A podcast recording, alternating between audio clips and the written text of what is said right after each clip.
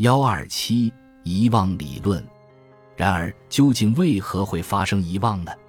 我们就来回顾一下记忆失败导致我们没记住的情况吧。首先想到的一点就是，信息是否在最开始进入了大脑？会不会感觉系统其实根本就没工作呢？又会不会是你的注意资源并未将环境中的相关刺激导向大脑？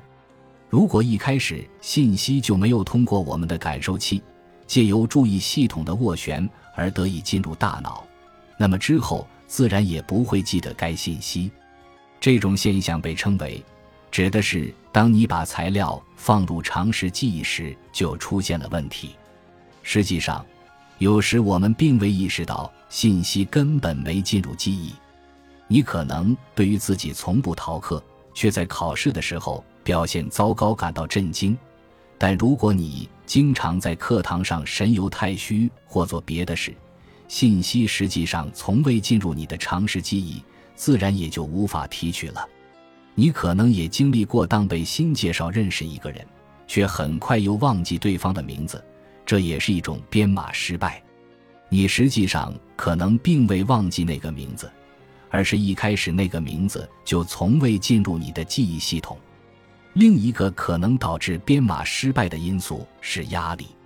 耶克斯道森法则指出，相当低的或者相当高的激活水平都会损害记忆和其他认知过程。当激活高到一定程度，就可能导致遗忘，脑子里可能只记得当时汹涌澎湃的情绪，而经历的细节却遗失了，是一种由于记忆路径形成时发生了机体干扰的记忆损失。它会导致未能充分形成的记忆表现为遗忘的形式。在这种情况下，短时记忆正常工作，但信息转移到长时记忆时受到了阻碍，则是由于大脑本身的问题而导致遗忘。它不会像你在电影里看到的那样，仅仅由于大脑受到一次重击就发生，而且通常也不会导致对自我和身份等信息的遗忘。它可能由疾病导致，也可能由剧烈的大脑外伤导致。阿尔茨海默症导致了记忆问题。最新研究表明，这可能是由于蛋白质分子非必要的绑定谷氨酸，随即抑制了谷氨酸在大脑中激活记忆过程的功能。科萨科夫综合征导致记忆问题，则是由于严重的维生素 B 缺乏而导致的。患有科萨科夫综合征的人对最近事件的记忆受损，并且通常自己并未意识到有该问题，而是采取修饰或的方式来填充那些他们记不住的细节，则会对发生大脑损伤前的事件失去记忆。最典型的情况是失去对事故发生前五至十分钟的记忆，大脑受到的外伤干扰了正常的记忆存储。因此，我们可以认为逆行性遗忘症一定程度上根源于巩固失败。林奇和雅内尔的研究支持了这一观点。研究者访谈了受过大脑外伤的橄榄球运动员，经过简短的神经学检查后，在受伤的三十秒内即开展访谈，而随后三至五分钟或每隔五至二十分钟。在外伤发生后立即开展的访谈中，球员能准确地回忆起当时的情况，例如在想要拦截一次破坏性踢球时，我被迎面击中。然而，在五分钟之后，他们便无法回忆起那段场景的细节了。例如，我想不起来当时发生了什么，想不起来那是什么场面，我又在干什么。只记得好像和破坏性踢球有关，看起来在遗忘症前发生的事件细节可以临时保存在记忆中，但未能传递到长期的记忆。记不住要忘了你。实际上，有些人可能延失去了过去几个月甚至几年的记忆。在这种情况下，离受伤时间距离越近，记忆受损越严重，而随着时间推远。损伤幅度逐渐减小，因此最古老的记忆通常是保持完整的。而则是指受伤后的事件记忆缺失。在大脑损伤的时间中，病人往往同时遭受逆行性和顺行性遗忘症，即他们既无法记得受伤前几分钟的事情，而当醒来后第一眼看到的亲人和医生，他们也通常记不住。下图描述了两种遗忘症对应的记忆问题，在极少数的病例中。有人经历了彻底的顺行性遗忘症，例如 CW 的案例。CW 感染了一种较为常见的病毒，通常来讲只会造成感冒疮。然而 CW 的情况不同，病毒攻击了他的大脑，并摧毁了海马和部分颞叶、额叶组织，这导致他构筑新记忆时出现了严重的困难。他的整个世界只保持在大概一至五分钟的时间跨度内，一旦他的注意被其他事物所吸引，他立刻就忘记了刚才发生了什么。可以认为，他每个瞬间都面临着全新的场景。他只能诉诸日记来试图追踪每天的日程，然而这带来的也只是挫折和困惑。看一篇日记就明白了。由于患有遗忘症的人们独特地展示了记忆的双重自然特质，他们经常会得到科学的研究。在一项研究中，科恩与斯夸尔发现，遗忘症病人能学会镜像反转的读词技巧。然而，当随后问及该任务，他们既无法记住看到了什么词，也不记得他们展示了什么技巧。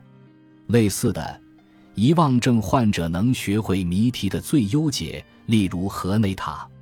河内塔谜题包括几个从小到大叠在一起并串在一根树棒上的圆环，另外还有两根空棒。任务是要求将整个系列的环从原本的那根树棒全部转移到另一根上面，每次只能移动一个环，且大环不能叠在小环上。要解这个谜题。认知系统的主要部分必须保持完整并正常运行，尤其是它需要程序性记忆。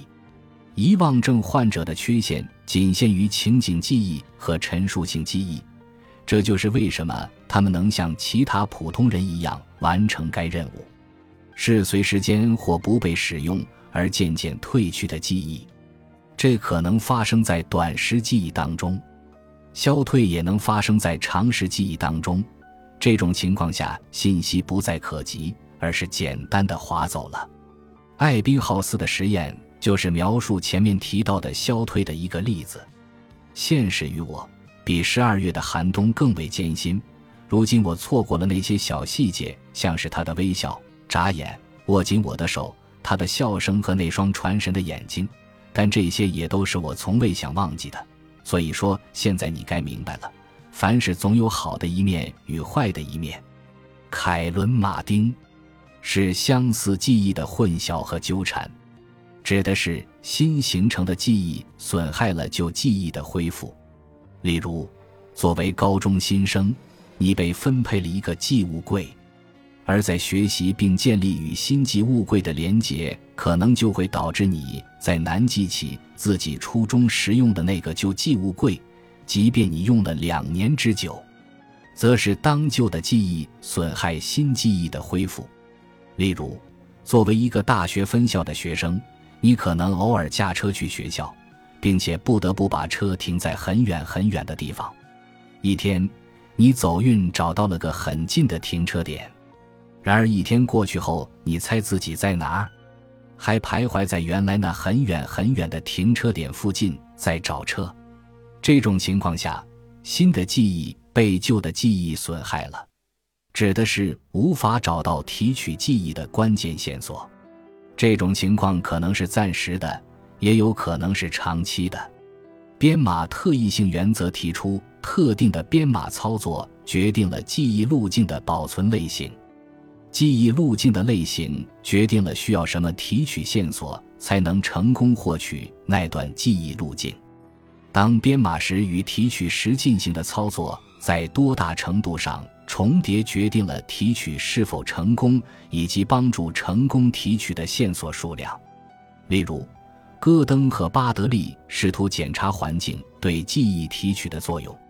他们让参与者或在水中，或在干燥的陆地上记一个单词表，然后又或在水中，或在陆地上对参与者进行测试。结果，他们发现，当学习和测验发生在同一环境时，记忆成绩最好；而环境不一致，记忆成绩较差。需要指出的是，在陆地学习，同时在陆地测验的提取比例最高。这是因为，在这个环境学习对我们而言是最熟悉的。提取失败的一个问题在于，很难区分消退和编码失败。这一问题对于那些需要尽量准确的测量记忆的人来讲尤为严重。持续刺激一个已不存在的记忆，实际上会创造一份虚假记忆，指的是对记忆的故意压抑。通常是为了回避应对某些创伤性经历。当人们拒绝谈论或回忆创伤性经历时，他们可能开始忘记它了，则是无意识地将恐怖的想法、记忆或感受推离意识层面。弗洛伊德最初关于压抑的概念是他无意识的发生来保护自我。他假设梦。催眠和自由联想是通往这些记忆的途径。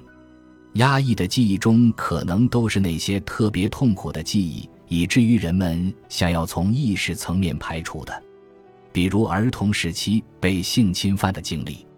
从精神疗法的角度，这些记忆也可能得到有意识的回忆。压抑并非一个有意识的过程。对于被压抑记忆的有效性，有一场辩论。